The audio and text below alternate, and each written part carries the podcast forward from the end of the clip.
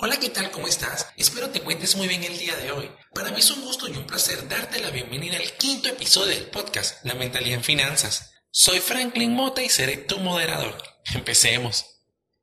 El día de hoy quiero hablarte acerca del fondo de emergencia. En estos momentos por los que atraviesa el planeta, el fondo de emergencia ha cobrado una importancia primordial en las finanzas personales de cada individuo o familia, sin importar cuál sea su nacionalidad o condición social, permitiendo continuar con sus vidas de manera normal mientras esto pasa. Antes que todo, quiero dejarte en claro qué es y para qué sirve.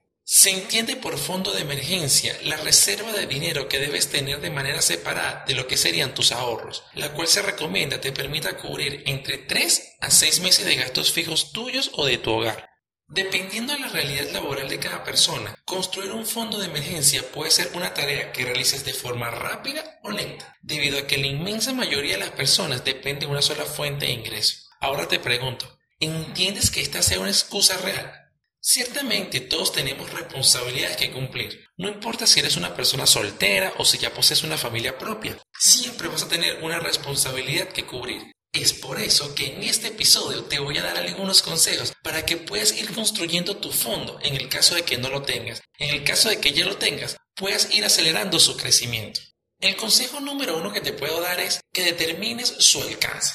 Debes tener presente que un fondo debe cubrir entre 3 a 6 meses de gastos fijos. Entiéndase vivienda, comida, transporte, educación. Verifica cuánto es ese número por mes que tú tienes y establece cuánto quieres realmente cubrir. El número 2 sería presupuesta tu fondo. Perfecto. Ya sabes cuánto tiempo cubres con tu fondo. Ahora, además de lo que debes ahorrar mensualmente, haz un espacio en ese presupuesto de cuánto debes aportar para alcanzar la meta que tú quieres. Te recomiendo que si tus ingresos no te permiten llegar en poco tiempo a tus metas, empieces con un mes a la vez.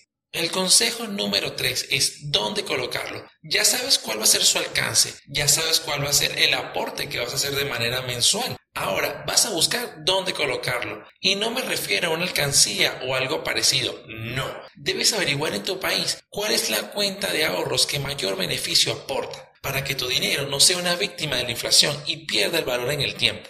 Algunos expertos recomiendan la siguiente distribución.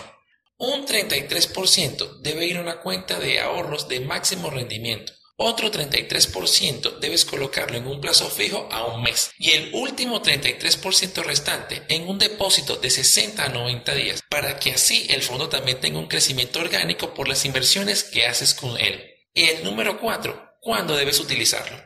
Excelente, ya tienes el alcance, ya tienes cuánto vas a aportar y ya tienes dónde guardarlo. Ahora, ¿cuándo utilizarlo? Sencillo, cuando tengas algún imprevisto, alguna emergencia o mejor aún, cuando simplemente ya quieres dejar ese empleo que tienes e iniciar tu camino al éxito como un emprendedor. Recuerda que si quieres iniciar un camino al éxito como emprendedor, debes asesorarte siempre con personas que tengan más experiencia que tú en lo que quieras emprender. Si bien es cierto que el fondo te dará seis meses de tranquilidad, también debes tener presente que es un tiempo final y solo lo tienes para gastos fijos, no para gustos.